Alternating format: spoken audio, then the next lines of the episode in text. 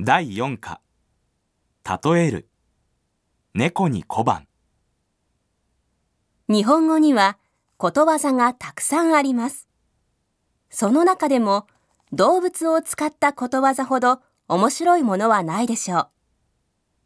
猫を使ったことわざをいくつか紹介しましょう。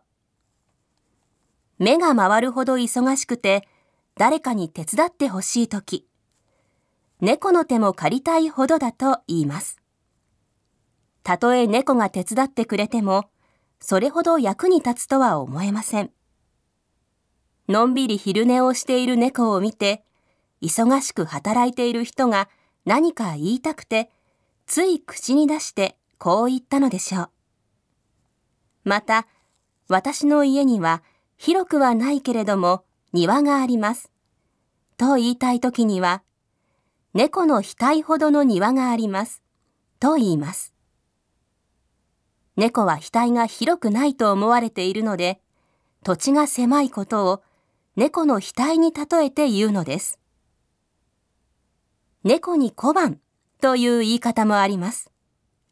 小判は金で作った昔のお金のことで、普通の人はなかなか手にすることができない価値のあるものでした。猫に小判はいくら価値のある金でもそれがわからない猫には役に立たないという意味です。例えば、何十万円もするカメラを手に入れても、うまく使えなければ、猫に小判だと言われてしまいます。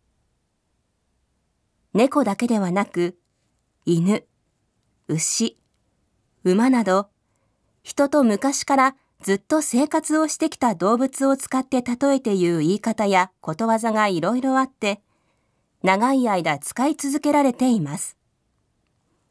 ことわざや例えを使えば、面白く簡単に意味を伝えることができて便利だからでしょう。皆さんの文化にもきっと同じようなことわざや例えがあると思います。ぜひ、それを紹介してください。